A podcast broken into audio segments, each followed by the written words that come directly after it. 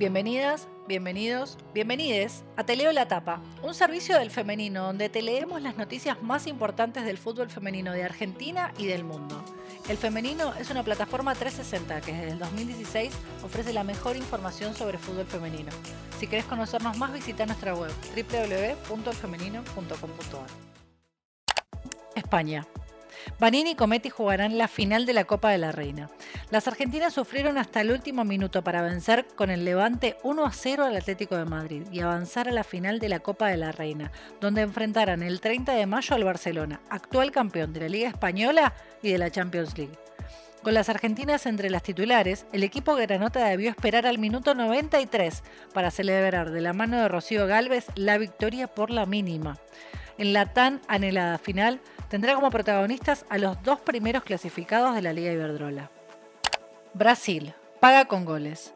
En su regreso al Santos, Soledad Jaimes protagonizó uno de los tantos de la victoria por 2 a 0 sobre el Bahía, por la décima jornada del Campeonato Brasileirao Femenino. Los goles llegaron en la segunda mitad, primero en los pies de Caitlin, mientras que el segundo apareció a los 20 minutos, gracias a una gran definición de la jugadora argentina, que recibió un centro y selló cabeceando la victoria de las Cereiras Dávila.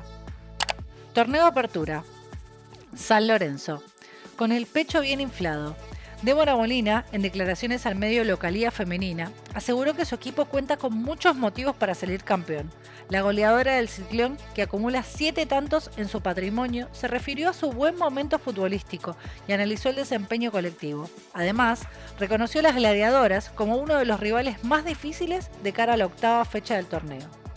¿Sabías que tenemos un club de suscriptores? Desde 200 pesos por mes puedes suscribirte a nuestro club Aguante el Femenino y participar por premios, descuentos y además contenidos exclusivos.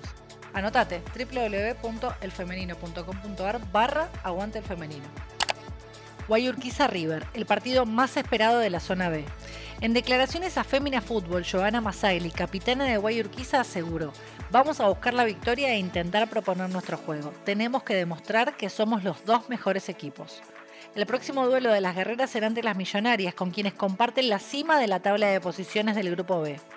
Con un extenso historial entre ambos equipos, la capitana de las furgoneras explicó que las claves para obtener una victoria serán la concentración, la mentalidad y la propuesta ofensiva.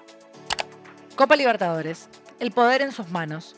Un acontecimiento histórico se presentó en Florencio Varela cuando Defensa y Justicia enfrentó a Independiente del Valle por la sexta y última fecha de la fase de grupos de la Copa Libertadores.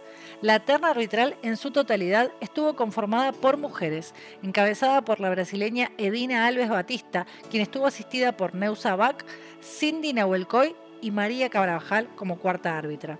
Además, la argentina Sabrina Lois y la brasileña Ana Paula de Olivera completaron el equipo arbitral como asesoras de árbitros y de videos.